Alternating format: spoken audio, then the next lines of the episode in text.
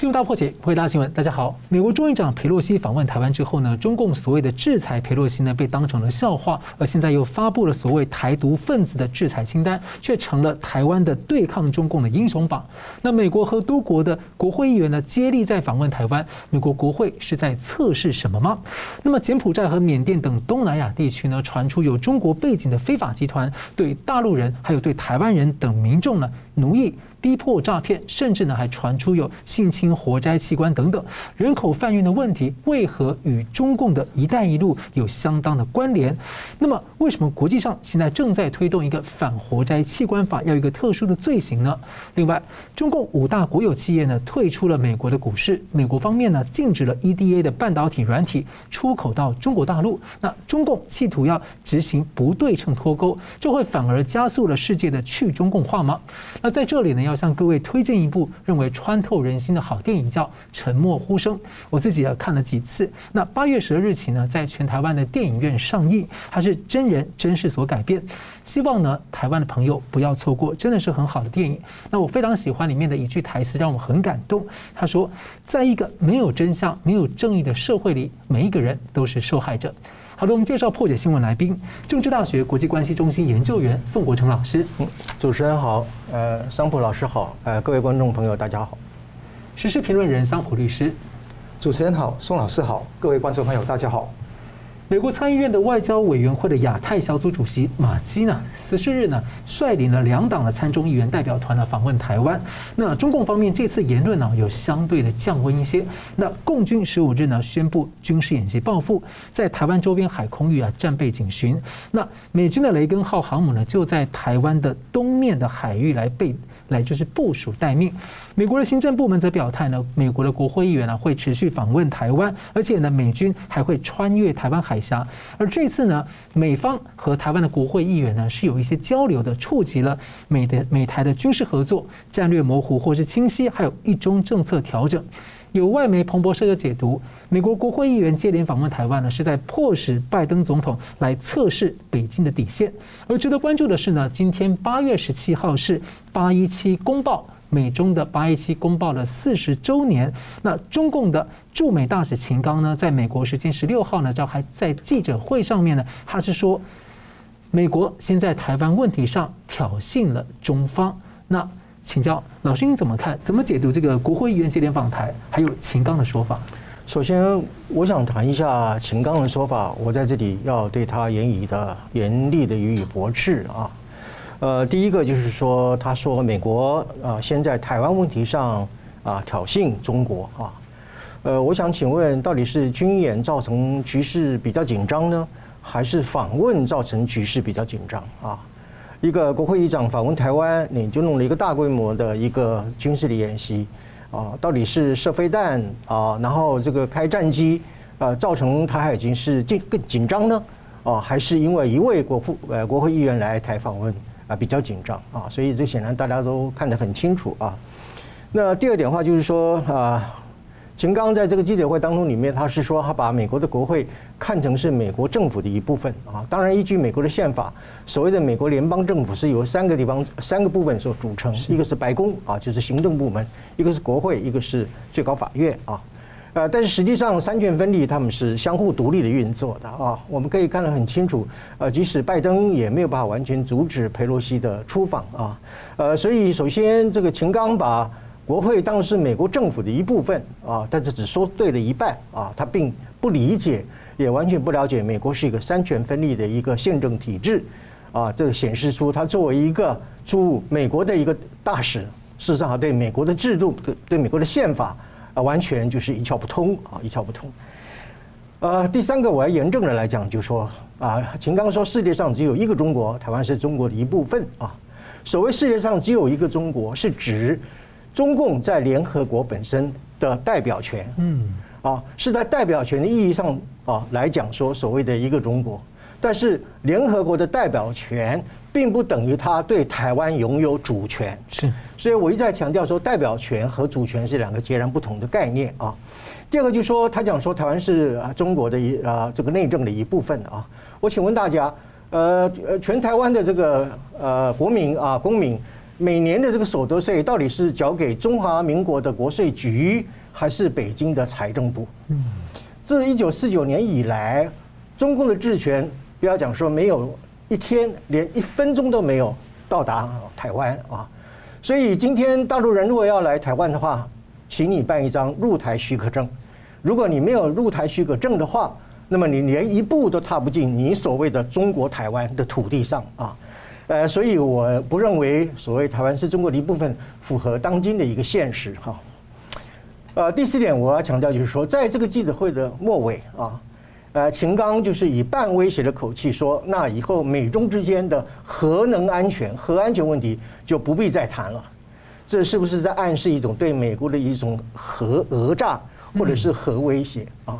所以我今天在这里有这么一个机会啊，我要对于秦刚。虽然说啊，今年是八一七的这个四十周年啊，但是对于这样的一个记者会错误连篇啊，曲解这个历史的事实，我在这里要给予严正的一个驳斥啊。那么接下来就谈这一次的这个五位参众议员来台湾访问的这件事情啊，呃，我认为呃至少表现出三个意义啊。第一个，就说这一次来访问的议题当然很多，但是其中一个最重要叫做区域安全，嗯，是。所谓安全是什么安全呢？台海安全啊，呃，所以说这个这一次的访问呢，在区域安全方面呢，就是针对中共的围台军演之后，对台湾安全形势的一种新的研判、新的对策啊，特别是关于美中之间怎么样去制定一个联合对策啊，来应变未来的这个情势啊。呃，那么是说美台之间商研商一个新的对策，对，研商一种抗中的军事对策啊，简单的来讲啊。那么，我认为目前总合起来讲的话，美国的立场叫三步啊。第一步呢，就是不接受中共的武力犯台；是。第二呢，就是不接受中共片面改变台海的现状；第三呢，就是不接受中共所谓的新常态啊。呃，所以说这个三步呢，很明显的就表明出这一次的这个来访呢，就是不接受在军演之后啊所造成的一些情势的一个改变啊。那么另外一个就是说，我要讲就是说。呃，我过去曾经讲过啊，就是从佩洛西访台之后啊，一定会造成一种啊各国络绎不绝的把台湾当作是一个民主景点的这样一个风潮。那么接下来，英国、德国，甚至包括日本和印度呢，也会接踵而至啊。那么这个挺台现在呢，已经变成是一种国际政治正确啊。呃，所以呃，甚至包括就是说挺台里面还包括去中共啊、去共化的这样的一种一种形式啊。呃，所以说什么叫新常态？中共说新常态，那么以后美军协防台湾，包括雷根号长期这个巡弋台湾海峡啊，也会所谓的巡弋常态化。呃，那么台湾方面呢，也一样会对应于啊一种你所说的新常态，我们以后叫做备战新常态。嗯啊，所以以后呢，所谓谁到底为谁还都不知道。是啊啊，这是第二点。第三点就是说，这一次呢，这个。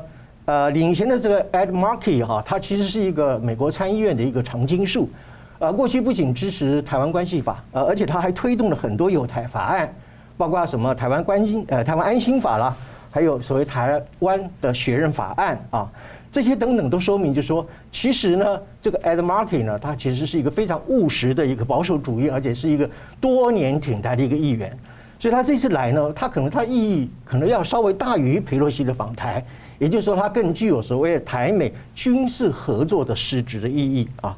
那么从这个经从这个角度来看，甚至就是说，他提出一个就是说，美国的州武力就是民兵跟台湾的后备军人的演习可以相互的合作啊等等的。他也提出就是说，呃，授权呢啊，台湾去参加所谓的全球合作，还有这个技训练啊架构的这样的一种啊这样的一种合作的训练的一个一个一个方式啊。哎，所以我认为就是说，他这一次来很具有很大的实质意义，而不只是说啊，所谓一种挺台的一种象征的形式的表达而已。而且他挺台那么久，是他第一次来台湾呢？对，没有错啊。但是我们从他过去来看的话，其实他是一个长期挺台的人士啊。是。那么，所以他其实应该说是一个很对台湾很忠实的一个朋友啊。呃，另外就是呃，所谓测试中共底线这个问题，我认为现在中共已经没有底线了啊，只有下限，没有底线啊。啊，他的这个所谓的啊底线呢，就是攻台抗日，啊抗美袭日这个底线。所以这个底线其实大家都看得很清楚。不是袭日是指袭击日本吗？袭击日本，因为这次不是就五颗飞弹掉入了日本的啊专属经济海域嘛，哈哈。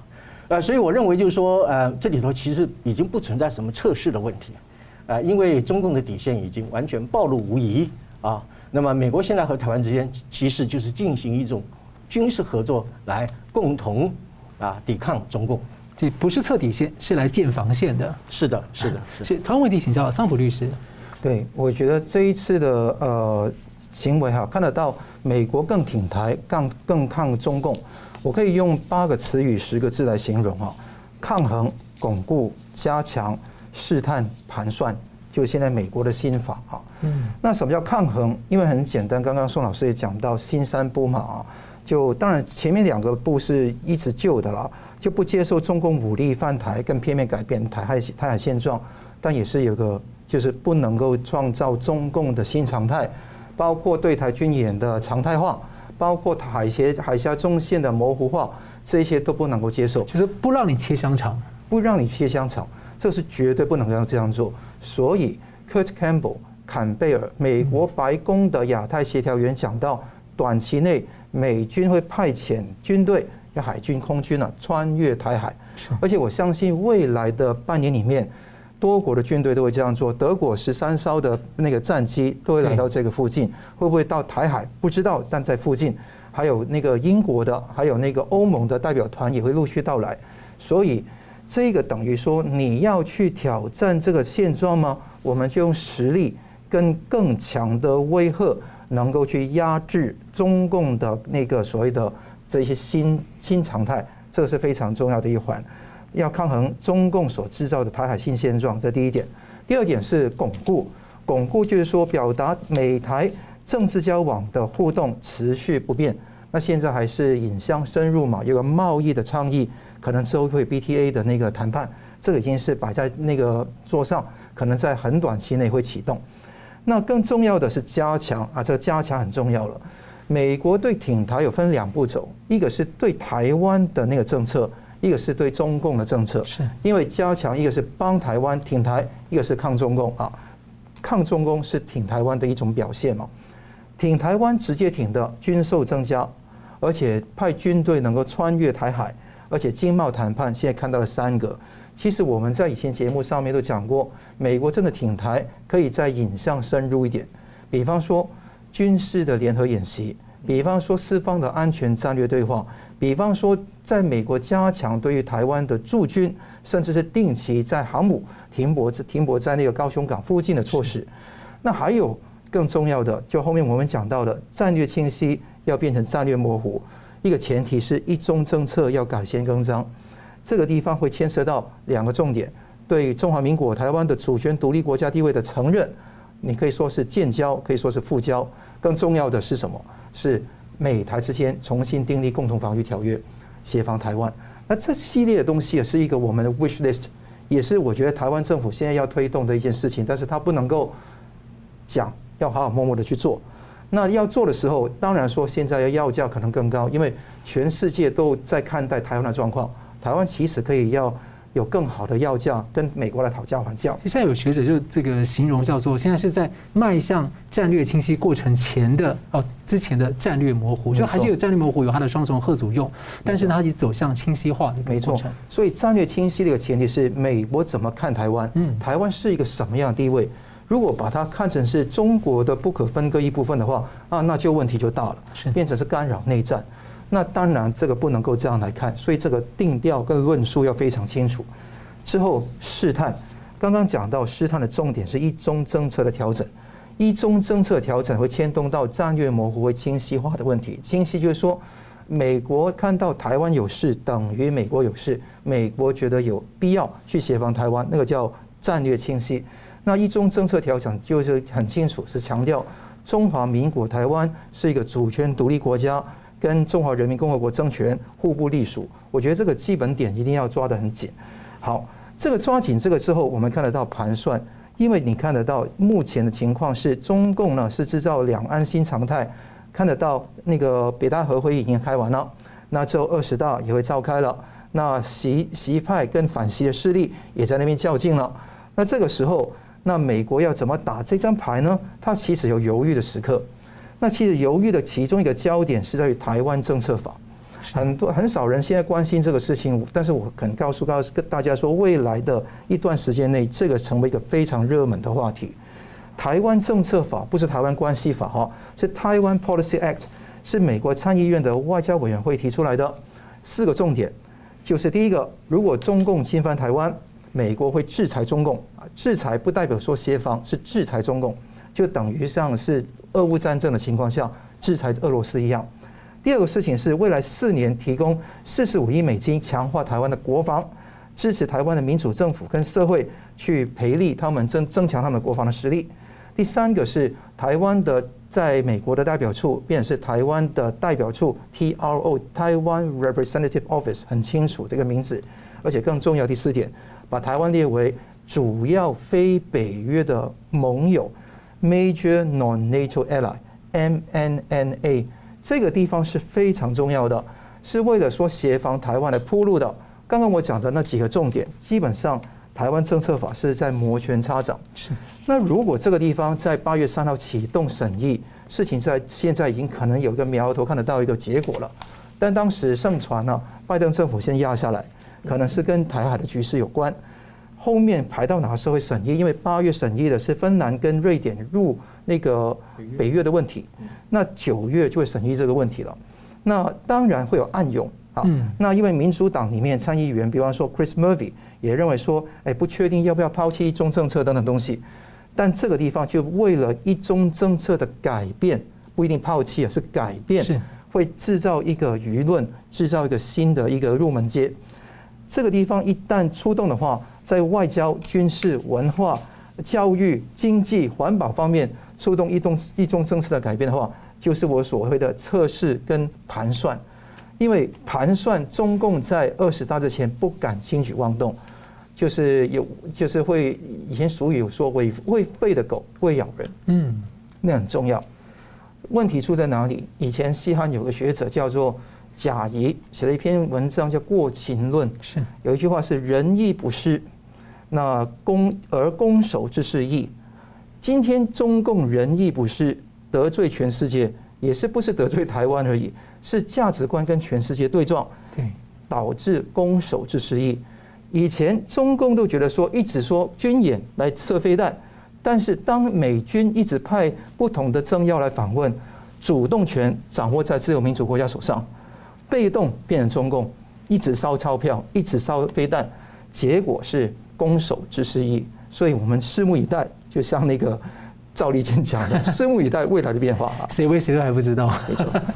好了，我们休息一下，等下回来看呢。这东南亚一些国家呢，现在传出呢有中方的呃，就中国大陆背景的非法集团呢，涉及了火灾相关的民众等等的，还有奴役等问题。那为什么“一带一路”输出究竟输哪些东西？为什么会被形容像是新的殖民主义呢？休息一下，马上回来。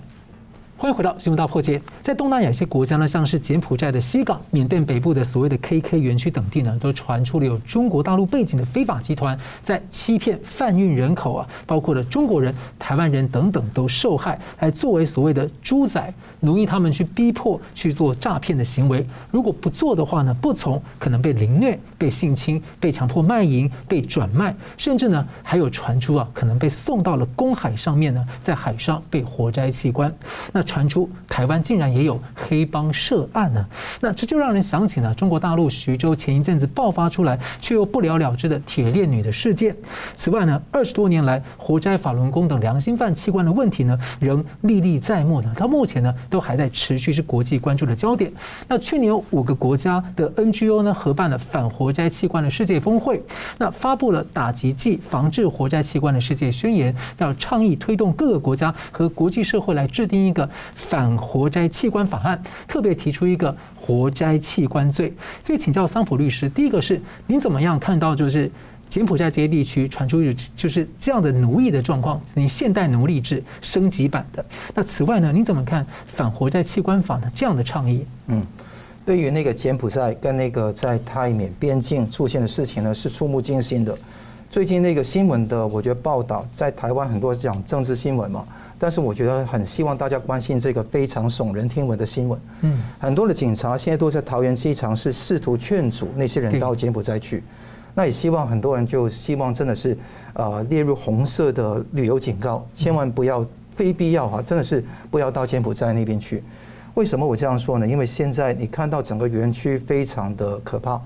你知道在柬埔寨那个地方，在西港。就是那个西雅鲁市那个地方，基本上是一一带一路的重镇。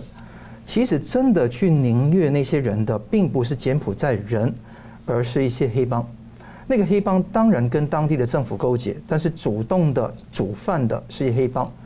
柬埔寨的那个地方叫福建帮，泰缅边境的那是东北帮，两个都非常恶劣。好，那如果柬埔寨那一边的话，等于说要你过来把你的那个护照。还有所有的那个通讯的设施工具，等于没收之后，逼你呢去做很多事情。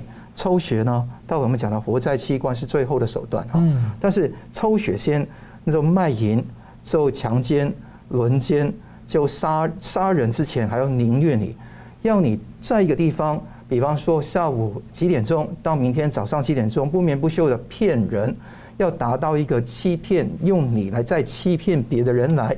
那欺骗要有一个总额，你目标达不到的话，你就被打。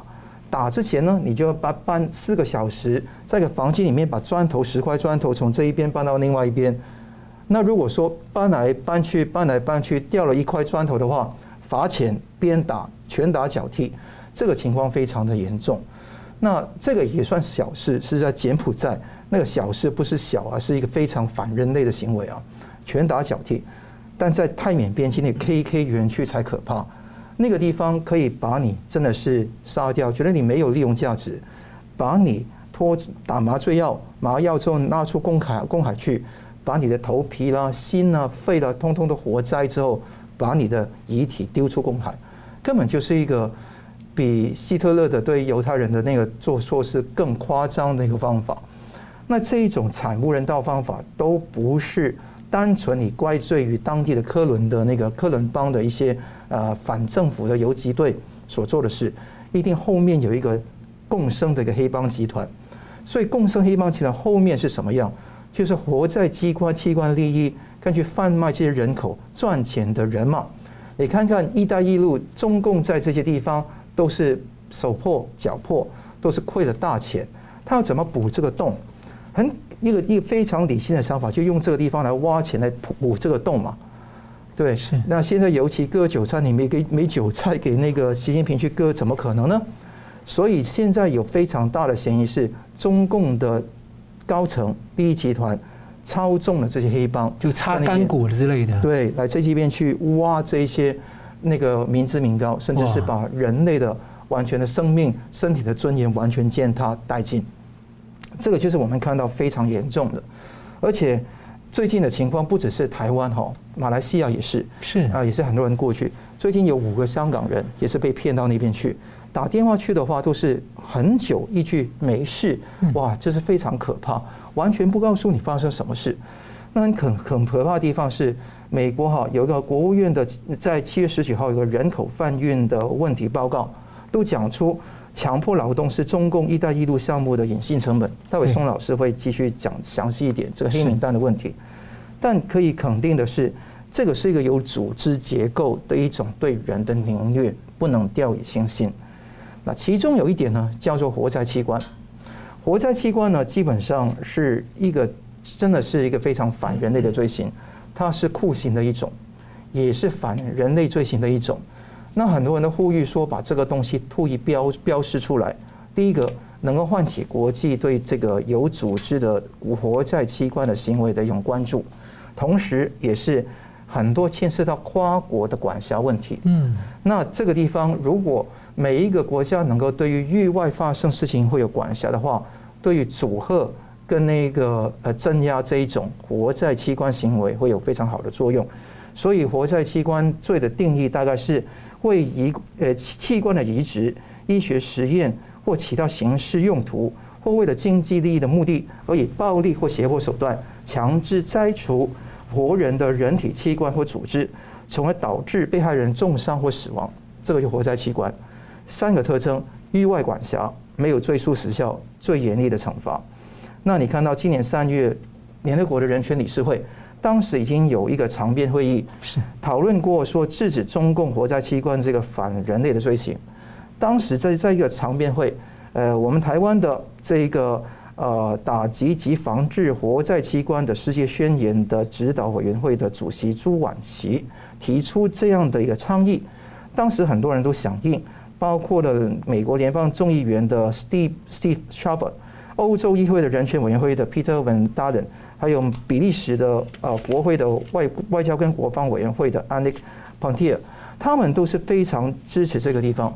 刚刚主持人一开场的时候讲到一个《沉默呼声》这个电影嘛，嗯，英文叫 Unsilenced，是。那同样的，沉默不是中立，沉默是邪恶，是放任活在器官，所以不能沉默，要发出真正的呼声。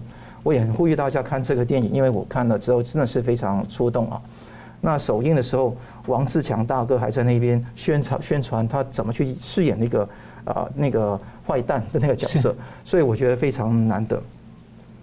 这个情况只是整个泰缅的情况的一个地方，所以现在中共不是常有一个说法吗？只有一个中国，谁在活在器官？只有一个中国。谁在凌虐人？把人不把他看成是人呢？把你弄到公海去，把你的器官都摘光光，把你丢到海上，就只有一个中国。这个不是柬埔寨人，不是缅甸人做的事，这么简单哈。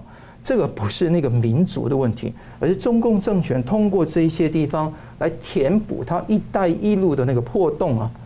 那这个才是最可怕。为了钱，为了自己的名声，为了自己的地位，可以杀人啊。所以我呼吁了，大家都能够正视这个问题，不要掉进中共的圈套。是，他还是有这样的嫌疑，因为像中共本来就“一带一路”就养了各种的组织嘛。今天我可能像黑道什么，他经常就用这个什么方式让黑道去放任违法啊等等的，然后他们再收收钱缴给这个相关的单位等等的。所以其实让我这个巧合，不知道是不是巧合，就是。我们知道，在这个二次大战之后，柬埔寨红色高棉，当时红色高棉在对柬埔寨的那个大量人口的消灭，它很多的酷刑手段，其实就来自于北京中共方面教给他们的。没错，尤其是波布叫 Pol Pot，他那个地方红色高棉就是赤柬嘛，是他们那个时候基本上整套东西都是他到北京毛泽东通过康生系统去训练出来的一些人来的，整套的东西都是用毛泽东的方法来做的。最近有一本书，大家可以看，叫《毛主义》，把这个东西讲得非常的好。是，而且死最多的，死非常大量是华人，柬埔寨的华人。好，我们接着看到呢，就是说，在这个刚刚提到，美国国务院七月呢发布的这个人口贩运报告，柬埔寨就名列黑名单。那这报告也抨击了中共呢涉嫌人口贩运，还有这个强迫宗教人士或少数民族啊强迫劳动。他说，强迫劳动在中国大陆非常普遍，认为就是中共政府政策。或是模式，也是中共“一带一路”项目的一个隐性成本。所以想请教宋国成老师哦，您对于“一带一路”到底输出了什么？它的影响？此外呢，为什么您会用新殖民主义来定位它？好，我想先回答主持人刚刚所讲的，以及这个外媒所提到那个隐性成本的概念啊。嗯，其实这个就是涉及到“一带一路”的雇工过程当中里面的一种强制劳动这件事情。呃，所谓的隐性成本，就是说本来雇主应该去支付，但是他。呃，并把它隐藏起来，并没有表现在这个会计账目上。你譬如说是扣克工资啦，啊等等的，还有就是呃，逼使这些劳动者本身在一个非自愿、非人道的情况之下啊进行劳动啊这样的一种，也就是说，就是说呃，应该给予劳动者本身一个公平的一个报酬或者是各种待遇。呃，但是经过雇主本身的苛刻啊，或者是他的一个呃这个隐藏，以至于他没有表现在这个经常账目上面的呃会计上面，这个就叫隐形成本。这个在“一带一路”当中里面是非常多，司空见惯啊。那么接下来我就想跟各位讲一下，就是说这个“一带一路”一开始的时候，人家只认为说这是一个中共的一个这很单纯的一个经对外经济援助计划，后来才慢慢发觉其实不是啊，它是一个中共。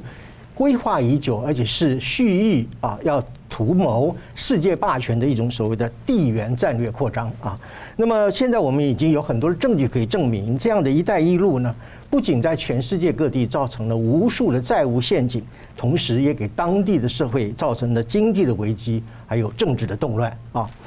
呃，那么这个过程，这个政治动乱、动乱和经济危机是怎么样的一个形成的？基本上我们可以从两个面向来分析。“一带一路”呢，是首先是政府的行为，另外一个是企业的行为啊。政府的行为呢，就是啊，中共呢，它采取一种银弹攻势，勾结当地腐败贪腐的政府啊，呃，再通过一个秘密的协签署协议的方式来达成这种交易。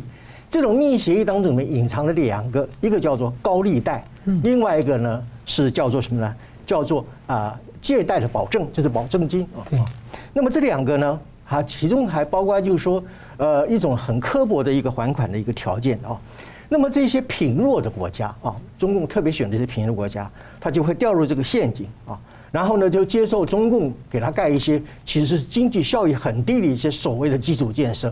你比如说，在一个森林里面盖了一很长的一条高速公路啊，砍伐森林，污染水源，后来发觉一年不到一百个一百部车子在上面通过啊，这就是呃搞一些非常没有效益的的一种所谓的基础建设。另外一个就是企业行为这个层面啊。因为“一带一路”在各地去设厂啊，都是由中国的企业来经营的。他们首先是用一种欺骗性的契约，或者是一种极为不公平的一种劳动契约，那么来雇工啊。这里头包括低薪、超时工作，还有我们刚刚所讲的强迫劳动、没收你的证件，甚至是对你进行威胁恐吓啊。那么这个就是在啊企业行为这个层面啊。另外一个最重要就是债务陷阱。呃，我们现在可以呃从最简单的一个数据上就可以判断，呃，目前中共在全世界大概已经有一百七十个国家啊来提供它的贷款，那么在这些受援助的国家当中里面，啊，有高达四十二个以上的国家，那么它处于一种债务的陷阱，这个债务呢是超过了它本国 GDP 的百分之十，哇，哦，占了它百分之，什么叫百分之十呢？我们中华民国的宪法规定。百分之五的 GDP 要从事教育的一个呃投资，另外百分之二的国防建设，那么这个百分之十的 GDP 的比例呢，就是占了我们的教育的这个预算分配，还有两个国防预算的水平。哇，可见这个债务本身是何其的巨大啊！呃，另外就是说，当这个国家本身，因为它经营是个完全没有太大经济效益的一些基础建设建设，所以它没有办法回本啊，甚至没有办法牟利啊。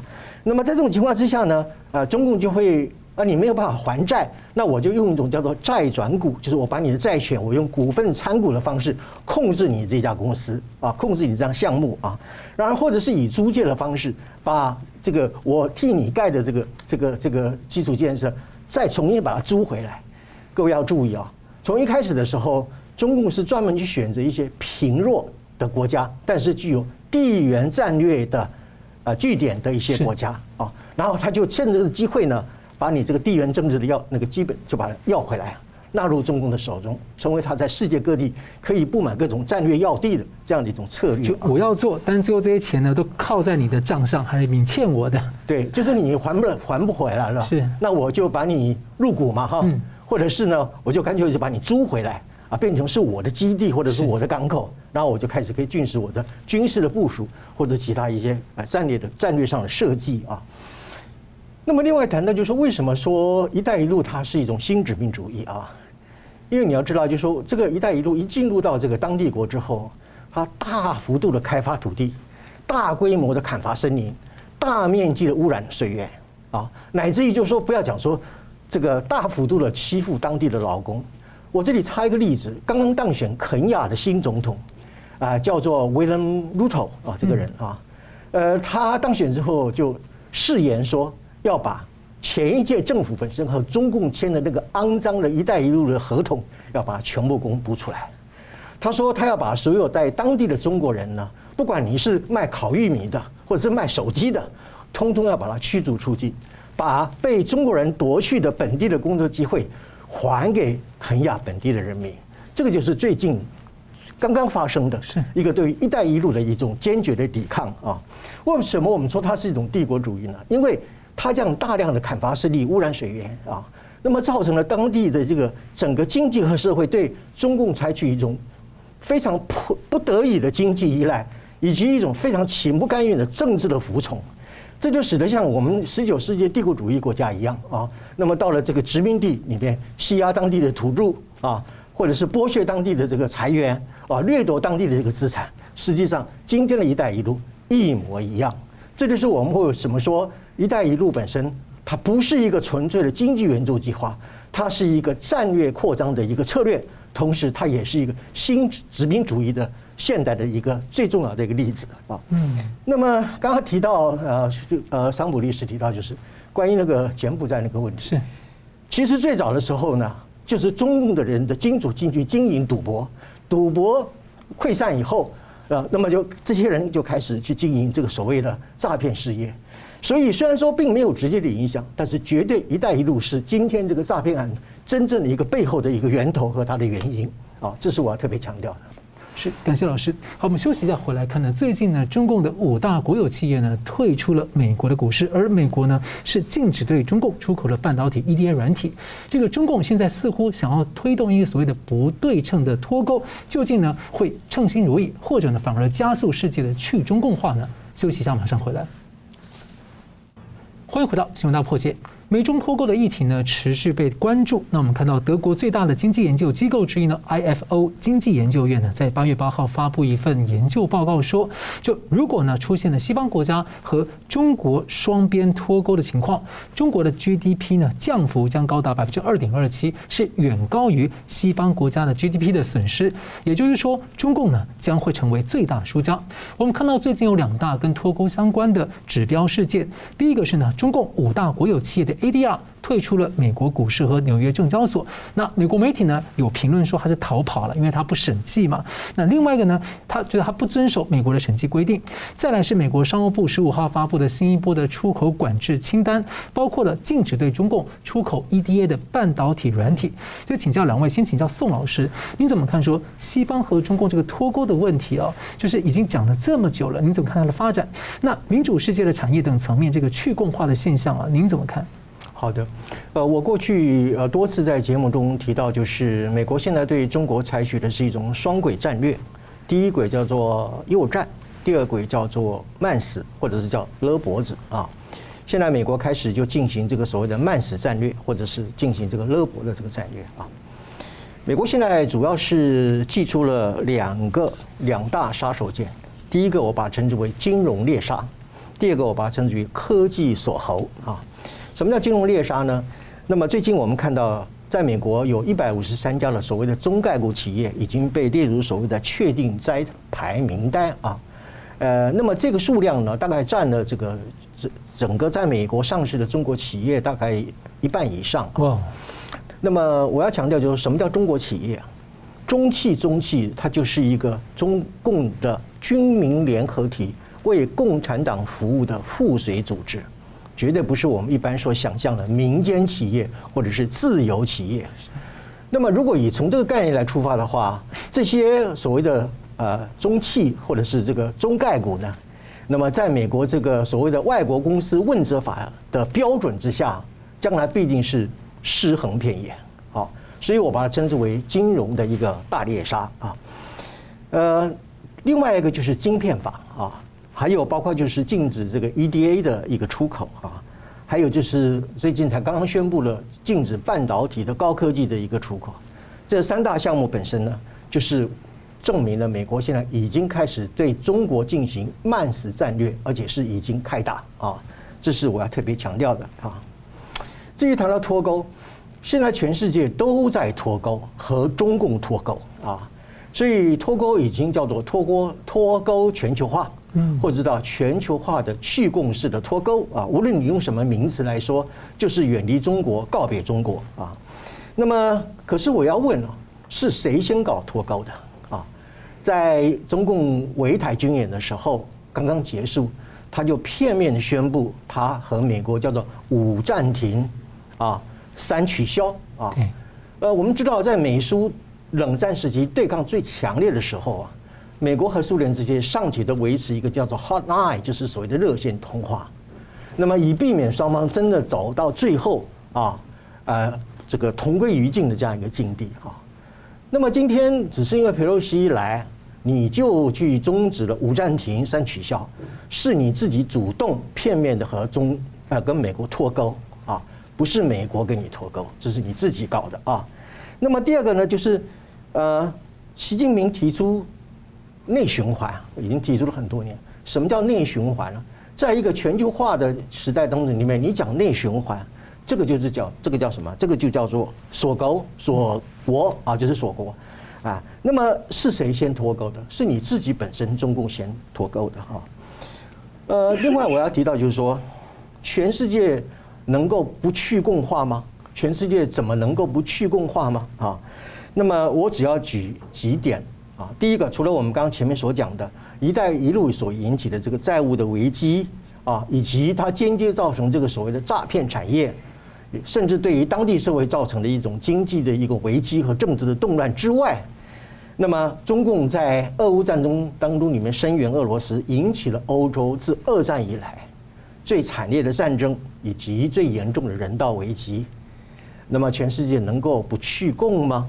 啊，第二个，习近平亲自部署、亲自指挥的所谓的动态清零，那么造成了很多的外资企业在中国大陆里没有办法正常的营运和生产，甚至造成了呃整个全球产业链的一个断裂的情况。在这样的一种全世界会面临经济萧条的情况之下，你说全世界能够不去供吗？啊，这是第三。那么第四点，你说你的围台军演封锁台湾海峡，台湾海峡是国际社会当中里面最重要的一个运输的航道，啊，那么你要把它封起来，那么所有的货物都没有办法在这里通行，这会造成极大的一个全球性的经济危机。在这样的危机的笼罩之下，你说国际之间能够不去共吗？最后一点，那么对于长期以来对于西藏、新疆、香港啊，那么对于在大陆境内的这种异议分子、维权律师、公民记者的迫害啊，乃至于就是说那个新冠疫情的吹哨人本身，你都要去迫害他啊，还甚至包括对法轮功学员、其他宗教的一种迫害啊。你说在这样的一个局面之下，全世界能够不去共吗？啊，所以我说，今天我们不要讲说，呃，为什么呃这个这个去共化是一个世界的潮流？因为不去共不行啊啊！所以从这些呃种种迹象，我们都可以看得出来。还有一点就是说，从这一次这个美国国务院的访台啊，那么都可以很清晰的看出来哈，未来呢？一中政策呢，没有模糊与清晰，只有呢高解析度的清晰 啊，是这个很高的这个像素的这种清晰啊。所以今天我要讲就是说，这个挺台去共化，现在已经是一种国际潮流，就是我刚刚所讲的这个叫国际社会的政治正确啊。那么这样的一种趋势呢，不仅仅是民主国家本身。对抗集权国家本身一个本来就应该要有的一个表现，从深层面来说，它其实是人类良心的一种体现啊。所以不去共呢，世界永远没有办法获得和平。是，萨姆律师怎么看呢？对，我觉得这一次的题目很大哈，就是 decoupling 脱钩。其实脱钩分三个层面：贸易、金融、科技，至少是三个层面，还有更多哈。但这三个层面可以说明很多事情，我们可以看得到，其实这个趋势不会因为川普的离任而没有了，而且这个地方正在现在进行时，川普起了一个头，那现在的美国的政府跟他的智囊也在这一边继续往这个方向走，那走得多远，会不会有限制因素？当然会有，前途是一定会有坎坷的部分，但方向已经很清楚了。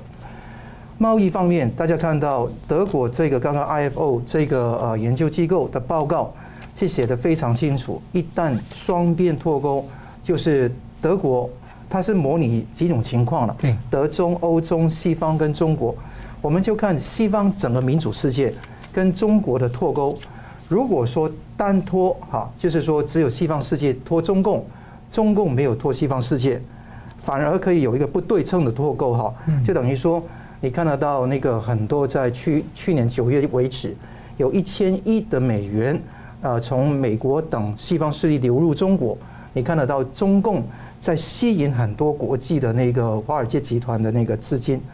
那如果这样的话，中单轨脱钩，只有西方跟中国脱钩，通中国不跟西方脱钩，那中国的 GDP 会下滑百分之一点四。那如果双边脱钩，就大家都切割。中国的 GDP 下跌百分之二点二七，但德国的 GDP 只有下跌百分之零点七六，欧洲的 GDP 只有下跌百分之零点四九，美国 GDP 只有下跌百分之零点四八，可以说是四点五倍左右的那个差距。哎，这数字可能跟大家的想象可能有一定差距哦。对，你以为两败俱伤，对，都有损伤，但是伤有程度的差别，差很大。其实中共的那个整个的那个掉落是非常是那个好像。完全从高楼都掉下来这个样子，那这个情况什么叫西方？西方是欧盟二十七国，英国、美国、加拿大、日本、澳洲，就是西方这个定义。好，那这个说法有几个启发。第一个，德国可以从为什么会导致这个局面，是因为德国可以从美国、日本等民主国家得到贸易的那个替补性，但中共却没有办法找到可以替补的国家。第二个事情是，如果全球这二十七家英美加日澳这三十二国一起合起来抗中，可以说是中共是最伤的。每个国家可能损失一点点，但是中共损失一大票。那第三个事情是，呃，只要美国发号施令，欧洲跟西方社会跟的，这个会突破政治不安全更不确定的局面局面。他看到以俄罗斯侵略乌克兰为鉴，北约的威胁很严重。所以最后会让中国成为文明海洋的孤岛。这个说法，我觉得就告诉了大家，跟大家的尝试可能有些不一样。发觉到经过不同的比对，做用十到十二年做个基点来去核算的话，中国中华人民共和国政权，他们最后会得到一个更不利的结果。大家一定要注意。第二个事情是，美中的经济现在会不会加速脱钩？那根据那个呃《Financial Times》上那个《金融时报》的一个专栏作家 Leo Lewis 的说法，速度没有想象中快，但正在发生。啊，换言之，我们看得到，当然会有很多路上很多坎。第一个，你会看到说美国要拉拢其他国家拉进来嘛？你像韩国现在也是，你刚刚呃上一次讲到 Chips Four 那个地方也会有那个骑墙的问题。那比方说美国的企业。也跟中国会被引诱到不对称脱钩的状态，也可能时间上要拉长很多，就三个不确定因素嘛。是。但无论从其他国家、其他企业跟所谓的呃时间的问题，我们看到这些情况都可以说通过你的那个努力，这些慢慢会突破的。嗯。这个不可不是不可以逾越的门槛。是。所以我想说，方向设定好的话，就进入来再看后面两种脱钩了。刚刚讲到贸易的贸易的脱钩嘛，那还有什么？金融的脱钩，刚刚宋老师讲到一个一百五十三家中概股被美国列为确定在牌名单，那这个是非常严重，因为只有两百六十一家中中国在美国上市的公司，这些公司不是民间企业，是军民融合体，共党气、军气，而不是民气，这个要很清楚。那现在的情况到七月底为止，原先有一百五十九家预摘预先要去摘牌的。现在一百五十九家里面，其中一百五十三家已经确定摘牌了，其中包括一大票，包括了盛美半导体、微博、百度、爱奇艺、搜狐、知乎、京东、拼多多、滴滴、阿里巴巴，一个二个这样数出来，全部都一个倒下来。那第二个事情是 ADR 也退市，五家国企，人中国人寿哈，中上海石化、中国石化、中国人呃石化跟中国铝业都一个个 ADR。要退，但是 ADR 占一个小部小部分，我就看看这个主动退市是为什么要这样做？因为去年美国通过了外国公司问责法案，要求审计要求是交出审计底稿，中共党政军集团不愿意交出审计底稿，因为涉涉国家跟军事安全，所以不交，三年不履行就摘牌，很清楚的，没话说的，这个是法律规定，不是哪一个。政总统跟政府的政策可以改变，这是法律规定的，所以这个中概股就死翘翘。另外一个地方是科技，晶片有晶片法。八月九号，我们上次讲过 Chips and Science Act，那重点有两个：十四纳米以下制成的设备技术被制裁禁运；第二个，凡接受美国联联邦政府的受呃资助的，十年内不得在中国大陆投资。或者扩产高端的制程，这个地方等于告诉所有美国企业不要帮助中芯之类的之类的哈，所有那个十二那个纳米以下的制程的发展，等于那个地方会完全被架空掉，那很多家的企业都拜拜。更重要的，把晶片之母叫 EDA，EDA 是电子化的自动制程，它负责帮助那个晶片做设计、分析、改良跟验证的。这个地方没有晶片是做不出来的，尤其是那些三纳米以下的 EDA 软体被禁止了，而且三大 EDA 的软体厂商全球市占率占百分之七十七，他们都被制裁，以美国为首的四十二国已经要去管制他们的技术了，所以看得到这两个咽喉一锁，猎杀开始，整个中国的那个经济迈向一个地方就溃烂速度加快。但不会立即崩溃，很多人就想说中国会立即崩溃，其实不会，溃会崩会一段时间。那你看到，如果它外强中干，涉内耐内忍的话，你看得到这种情况可以撑得了多久？其实这个结论已经写在墙上。是，好，我们节目最后请两位来宾各用一分钟总结今天的讨论。先请宋老师。好的，从这一次五位呃美国的参众议员访台，我们可以很清楚的看到。台美之间呢，未来要很快的会进入一种所谓的实质性的一种军事合作的一个关系啊。我刚讲啊，后将来我们立刻可以看到啊，美国对台政策本身不仅是清晰，而且是高解析度的清晰啊。那么总结来说，就是美国现在已经认清中共的这种本质，也就是说我刚刚所讲的它的所谓的底线或者是下限。所以现在美国是三步，我前面已经提到了。简单的来说，就是武装台湾，联合抗共啊，这是第一个我要强调的哈。特别是台湾政治法，很快的在九月份估计会在两院当中里面审核通过，交付这个拜登来签署。这其中一个就是啊，解除对台军售的限制，还有就是把台湾列入所谓的 Major Non-NATO L 来这样的一种角色啊。呃，所以这种同盟国的关系。呃，在未来我们可以看得很清楚，会在台美关系的未来演变当中里面一步一步的看得越来越清楚。中共的一带一路，一带一路本身已经走入历史的灰烬，IMF 已经介入了啊，我想它已经是走到寿终正寝的地步。最后挺台去共已经是世界潮流。我最后要讲，邪不胜正，民主必定战胜专制。是桑普律师，我们看到这个。当然，在拜登现在的治下，我们有很多那些呃阴晴不定的一些迹象。但是经过这一次的那个呃那个佩洛西访台，五个议员访台，还有中共文攻武吓，一切的一个操作，我觉得美国上下越来越培养出一个力量，是说一定要抗衡中共到底，不能示弱，增强阻吓力，阻吓战争的爆发。所以很多事情都是为了这个而来的。台湾。表面上会很好像很危险，其实这样的话才安全，这样的话才能够保障得到台湾能够永续发展下去。那很多的情况我们要密切关注，看看拜登会不会撤除对中共的关税等等。但最近的消息是说他会延缓一段时间再考虑。那你看到刚刚说的脱钩的事实慢慢慢慢铺开的时候，你看到全球对抗拒中共的意志是升温的。当然，世界上不能够光靠美国，但我们不能站在反美的立场来处理我们的论述。所以，我们我们很清楚的是说，希望台湾自立自强，自己国家自己救之余，也是跟美国、跟世界自由国家保持好的关系。因为我相信善良必定能够战胜邪恶。这样，非常感谢两位来宾今天很精辟的分析，感谢观众朋友的参与。新闻大破解，我们每周三五再见。